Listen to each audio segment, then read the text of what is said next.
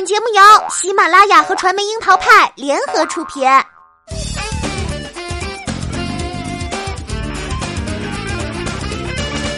樱桃砍八卦，八卦也要正能量。Hello，大家好，我是小樱桃钓儿。十月二十五号晚，《亲爱的客栈三》开播，让很多人有点恍惚。刘涛不再和老公一起开夫妻店，变成刘安迪。车开店长助理陈翔、林心如、张翰、马天宇、吴磊、阚清子、李兰迪都是新进员工的竞聘者，角逐一人成为刘涛的终极合伙人。要带着一群朋友创业，还要保持关系平衡，让刘涛洒泪。他说：“希望我们结束时，大家还能是朋友。”而另一面，从资历深厚的林心如到青春少年吴磊，无不是野心满满。张翰的叫板也显出火药味儿，慢悠悠的客栈突然切变成了花哨模式，充斥着情谊的慢综艺，从第一期就堪比《甄嬛传》。要带着一群老熟人创业，这是一个想想都会头皮发麻的事儿。有句老话叫“不要和你的朋友一起创业”。因为在工作和情谊的双重夹击里，实在是太难平衡。比起一起创业，更有危机的还有你的旗下多了很多老熟人，诸如《鸡毛飞上天》等影视作品里，陈江河将陈家村的叔伯们招入了自己的袜子厂，结果各怀鬼胎。立于本分，规矩必须阐明，可话说出口就伤了情分。这就是刘涛的尴尬处境。如何做好这个好老板，就是职场的大难题。我们来理一下他在《亲爱的客栈三》的神奇关系圈资历深厚的林心如是多年的闺蜜，友情不一般；而刘涛和张翰在《花儿与少年》第一季时经历过异国他乡的颠沛流离，一直亲如一家人。马天宇和刘涛合作过《亲爱的婚姻》，CP 不算特别搭，但是友情不俗。阚清子则是客栈的老员工，当年刘涛曾经以姐姐的身份出面催促纪凌尘赶紧求婚。《琅琊榜》里，梅长苏和霓凰郡主的感情悲剧收场，刘涛和胡歌的友情有口皆碑，而他们俩在剧组里宠溺的还有小飞流吴磊。其实刘涛算是看着吴磊长大的。在《琅琊榜》之前，还有过《封神榜之凤鸣岐山》《魔界生死棋》等两次合作。所有人眼里，与刘涛明面上没有交集的只有李兰迪，她恰如这个家族型客栈里唯一一个外聘员工。但是如果偏颇其他人，就会成为画饼。作为老板，可以说刘涛面对的员工全部都是熟人。如果抱着亲朋好友齐聚，谁都不能开罪的思维，就注定走入了死胡同。刘涛的选择也很聪明，他把刘涛单拎出来，把老板安进去，只有六亲不认，公司切分才能进行下去。所以，当他第一次怼了林心如应聘表填漏信息不细致时，闺蜜眼神里有那么一丝的惊讶。而作为老员工，自带前辈光圈的阚清子敷衍的面试单也吃瘪后，神情里出现了不理解的元素。马天宇也被他略微尴尬的现场即问即答来补足应聘表格里欠缺的内容，眼睛里都写着不可思议。甚至吴磊都说，客栈的涛姐和剧组的涛姐是两个涛姐。所有人都在打趣儿，老板好有范儿，这些话里话外都能察觉出微妙。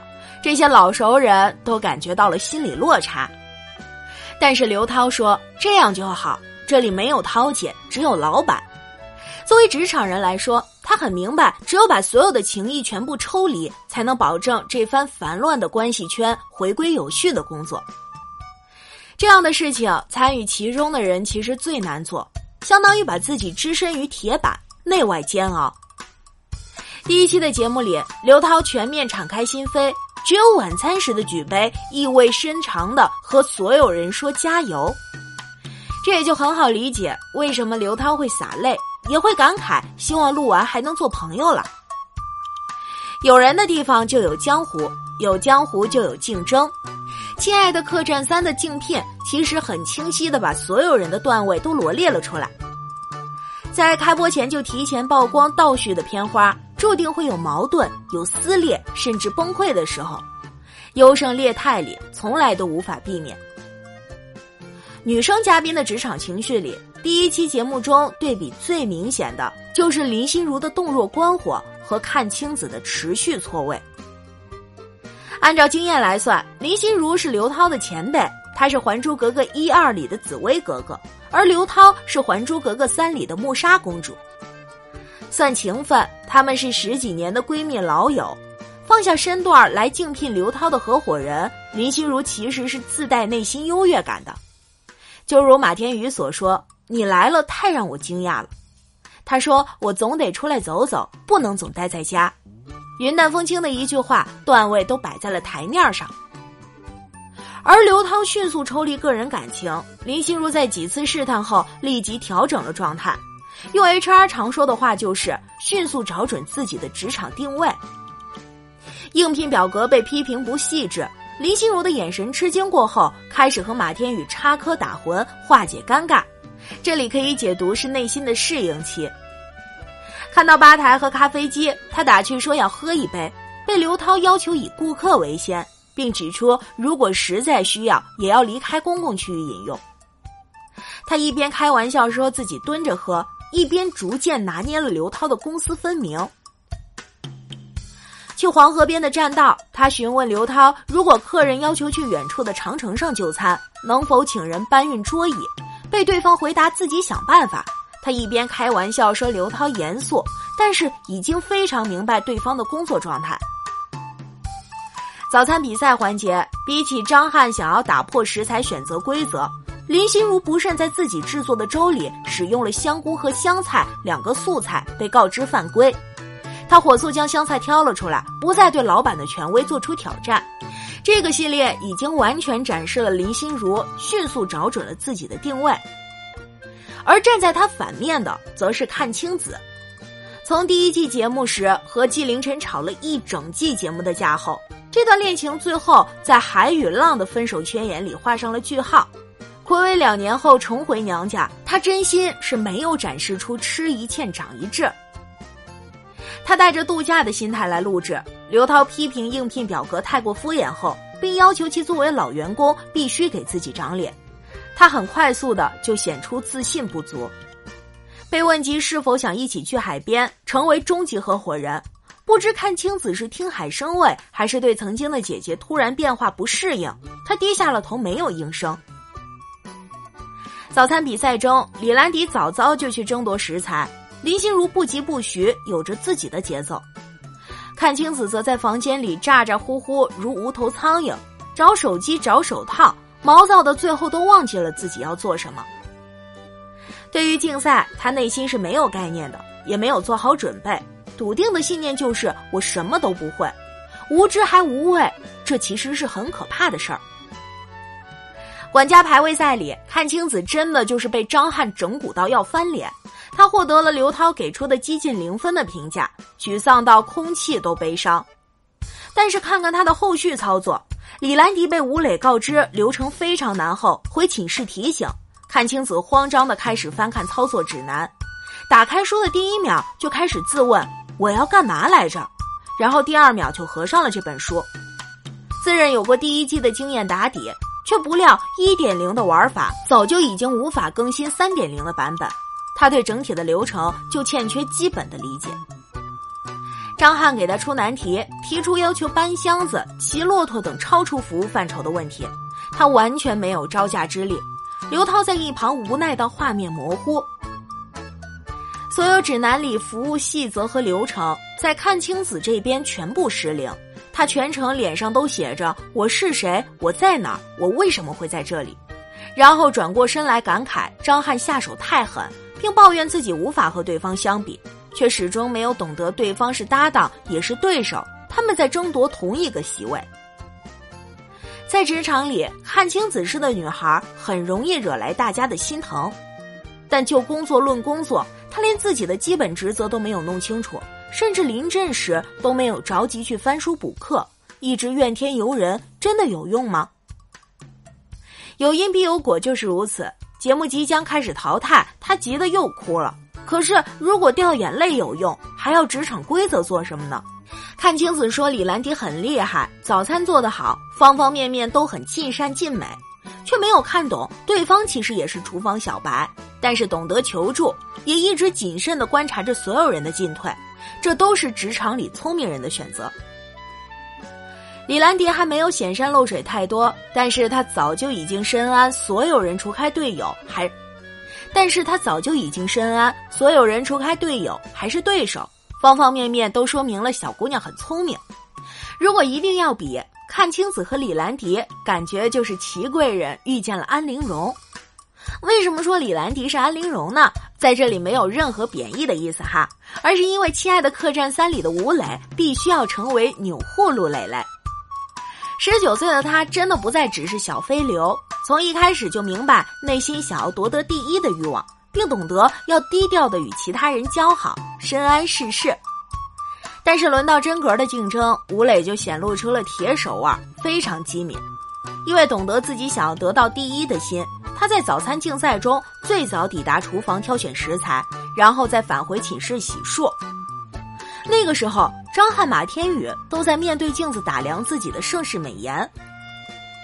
回寝室遇见马天宇想要帮忙，吴磊毫不犹豫的选择了拒绝。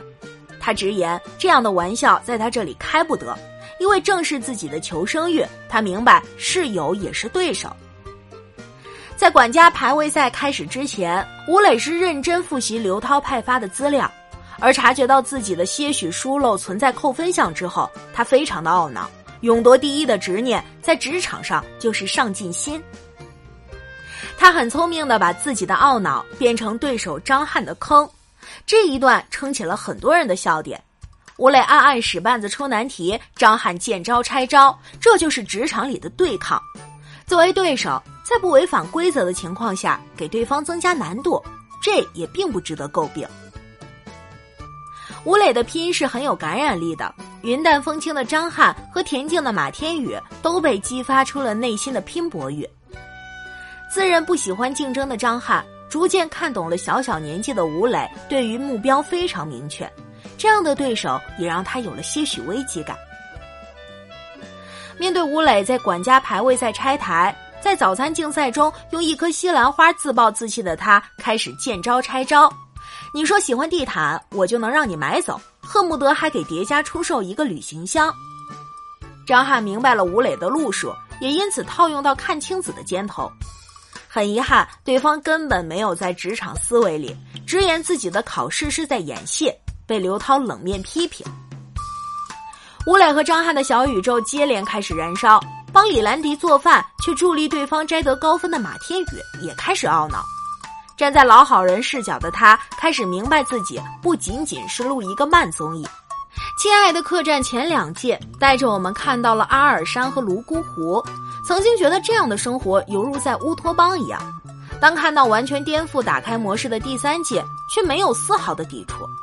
一档综艺到第三季还不改变，就会面临真正的危机。这也是节目组的职场裂变。这个变化照入节目之后，被工作人员拥簇成习惯的明星们，他们的职场思维也让人觉得特别有趣。曾经哭着求琼瑶不要撤换自己饰演紫薇的机会，深谙竞争激烈和残酷的林心如洞若观火，高冷贵公子张翰和老好人马天宇也开始渐渐感觉到了不安。看起来不争的他们，其实对于竞争都曾有深刻的体会。这些深耕于心的气场，随时可以迸发。吴磊和李兰迪的伺机而动，阚清子的持续连环掉线，这本身就是一个小型的职场生态。自带优越感的人已经开始起跑，自认有资历优势的却有恃无恐，最终只能默默垂泪。